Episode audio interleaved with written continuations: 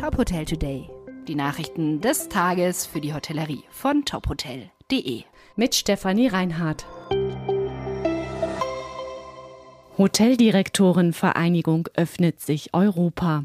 Die Vereinigung kooperiert seit kurzem mit dem Verband der Hoteldirektoren Portugals. Wie der Vorsitzende der HDV Jürgen Gangel bei der Frühjahrstagung in Berlin mitteilte, wollen sich die beiden Verbände im März gemeinsam mit Verbänden aus Spanien und Italien zum ersten Mal in Portugal treffen. Damit will die Vereinigung internationaler werden und ein europäisches Netzwerk aufbauen. Bei der Frühjahrstagung der HDV kamen am Wochenende in Berlin rund 200 Teilnehmende zusammen.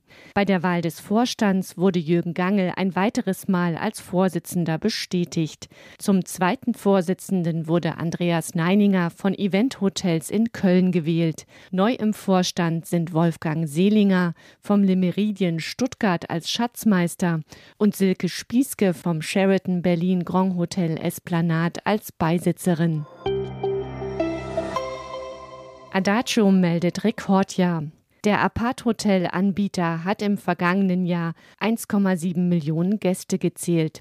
Die durchschnittliche Belegung lag bei 79 Prozent. Die positive Entwicklung führt das Unternehmen auf sein neues Hotelkonzept zurück, bei dem Apart-Hotel und Hotel miteinander verschmelzen.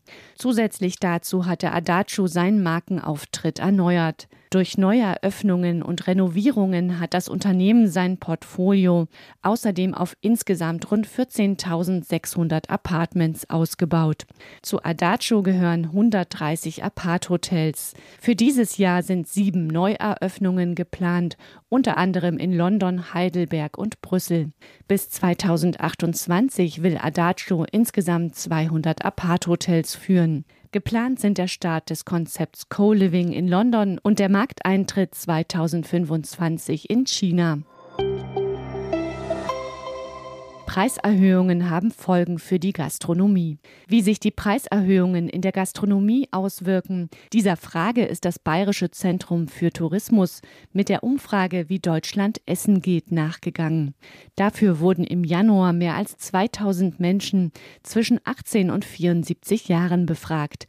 Das Ergebnis 52 Prozent der Befragten gaben an, aufgrund der Preiserhöhungen seltener essen zu gehen. Vor allem Menschen mit geringem Einkommen gaben an, kaum oder gar nicht mehr in Restaurants essen zu gehen.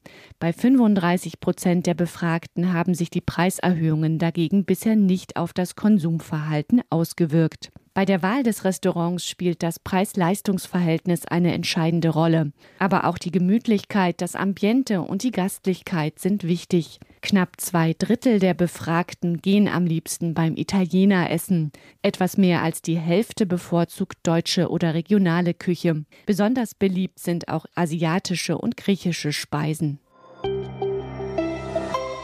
Weitere Nachrichten rund um die Hotelbranche finden Sie immer auf tophotel.de. Folgen Sie uns außerdem gerne auf Instagram, Twitter, LinkedIn oder Facebook, um nichts mehr zu verpassen.